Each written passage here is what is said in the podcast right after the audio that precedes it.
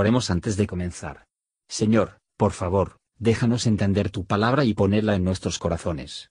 Que moldee nuestras vidas para ser más como tu Hijo. En el nombre de Jesús preguntamos. Amén. Salmo 74 ¿Por qué, oh Dios, nos has desechado para siempre? ¿Por qué ha humeado tu furor contra las ovejas de tu dehesa? Acuérdate de tu congregación que adquiriste de antiguo cuando redimiste la vara de tu heredad, este monte de Sión donde has habitado. Levanta tus pies a los asolamientos eternos, a todo enemigo que ha hecho mal en el santuario. Tus enemigos han bramado en medio de tus sinagogas, han puesto sus divisas por señas. Cualquiera se hacía famoso según que había levantado el hacha sobre los gruesos maderos. Y ahora con hachas y martillos han quebrado todas sus entalladuras. Han puesto a fuego tus santuarios, han profanado el tabernáculo de tu nombre, echándolo a tierra. Dijeron en su corazón, Destruyámoslos de una vez. Han quemado todas las sinagogas de Dios en la tierra. No vemos ya nuestras señales, no hay más profeta, ni con nosotros hay quien sepa hasta cuándo. ¿Hasta cuándo, oh Dios, el angustiador nos afrentará? ¿Ha de blasfemar el enemigo perpetuamente tu nombre? ¿Por qué retraes tu mano y tu diestra? ¿Por qué la escondes dentro de tu seno? Empero Dios es mi rey ya de antiguo, el que obra saludes en medio de la tierra. Tú hendiste la mar con tu fortaleza, quebrantaste cabezas de ballenas en las aguas. Tú magullaste las cabezas del leviatán, dístelo por comida al pueblo de los desiertos. Tú abriste fuente y río, tú secaste ríos impetuosos. Tuyo es el día, tuya también es la noche. Tú aparejaste la luna y el sol. Tú estableciste todos los términos de la tierra, el verano y el invierno tú los formaste. Acuérdate de esto, que el enemigo ha dicho afrentas a Jehová, y que el pueblo insensato ha blasfemado tu nombre. No entregues a las bestias el alma de tu tórtola, y no olvides para siempre la congregación de tus afligidos. Mira al pacto, porque las tenebrosidades de la tierra llenas están de habitaciones de violencia. No vuelva avergonzado el abatido, el afligido y el menesteroso alabarán tu nombre.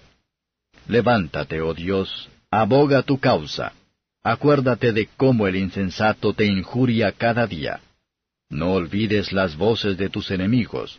El alboroto de los que se levantan contra ti sube continuamente. Comentario de Matthew Henry Salmos capítulo 74, versos 1 a 11. Este salmo parece describir la destrucción de Jerusalén y del templo por los caldeos. El caso deplorable del pueblo de Dios, en el momento, se extiende delante del Señor, y se fue con él. Alegan las grandes cosas que Dios había hecho por ellos.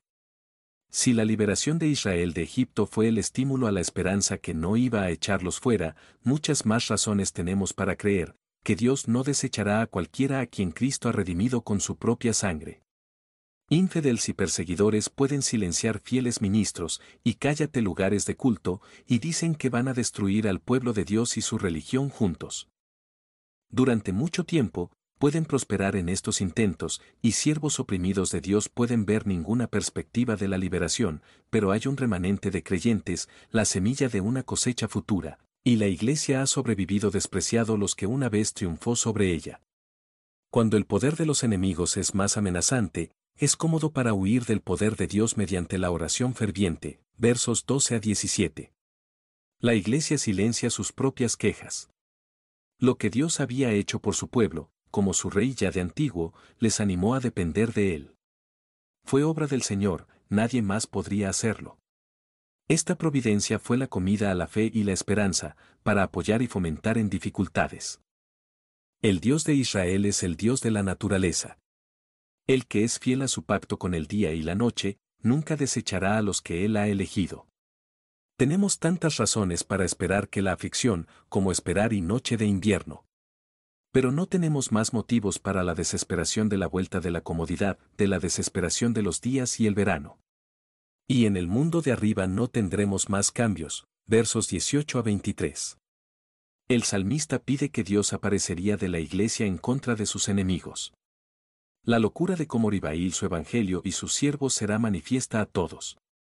Llamemos a nuestro Dios que ilumine a las naciones oscuros de la tierra, y para rescatar a su pueblo, que los pobres y los necesitados puede alabar su nombre. Bendito Salvador, tú eres el mismo ayer, hoy y por los siglos. Hacer tu pueblo más que vencedores. Sé tú, Señor, todo en todo para ellos en cada situación y circunstancia, porque entonces tu pueblo pobre y necesitada alabarán tu nombre. Gracias por escuchar y si te gustó esto, suscríbete y considera darle me gusta a mi página de Facebook y únete a mi grupo Jesús Answers Prayer.